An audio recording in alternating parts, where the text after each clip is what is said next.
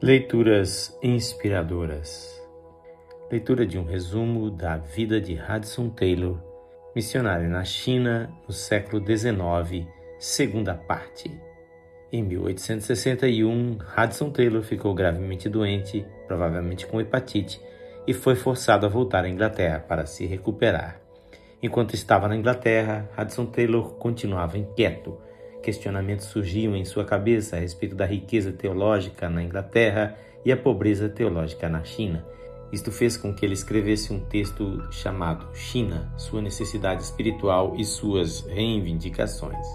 Em um dos trechos, Taylor diz: Podem todos os cristãos na Inglaterra ficarem quietos e de braços cruzados enquanto essas multidões estão perecendo, perecendo por falta de conhecimento? Por falta desse conhecimento que a Inglaterra possui tão ricamente? Taylor, além de continuar traduzindo a Bíblia para o mandarim e de recrutar novos missionários, ficou convencido de que era preciso uma organização especial para evangelizar o interior da China. Seu plano era recrutar 24 missionários, dois para cada província e dois para a Mongólia. Era um plano sem precedentes. O número de missionários na China aumentaria em 25%.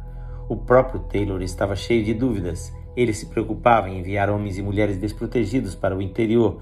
Ao mesmo tempo, ele sentia um peso desesperador pelos milhões de chineses que estavam morrendo sem a esperança do Evangelho.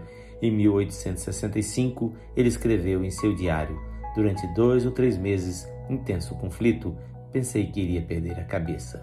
Um amigo convidou para uma pausa na costa do sul da Inglaterra, em Brighton, e foi lá, enquanto caminhava pela praia, que a escuridão de Taylor se dissipou.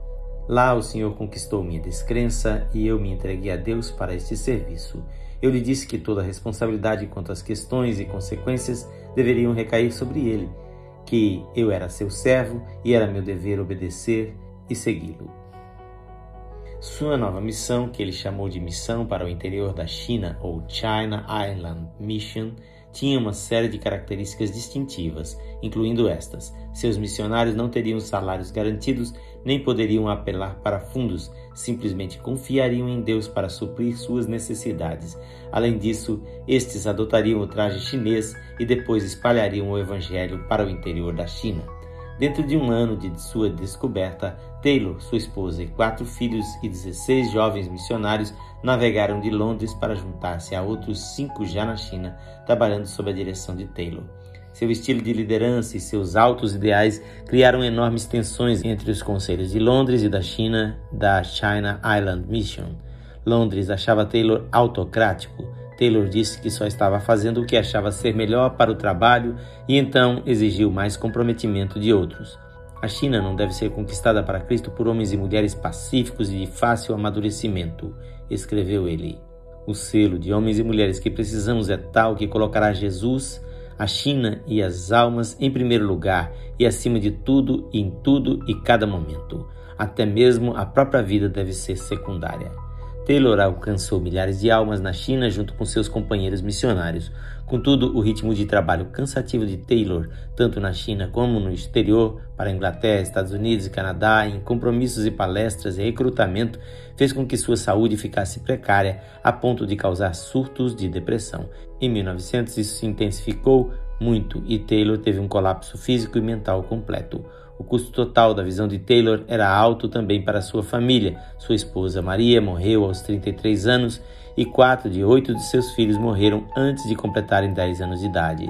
Taylor casou-se novamente mais tarde com Jenny Founding, uma missionária da China Island Mission.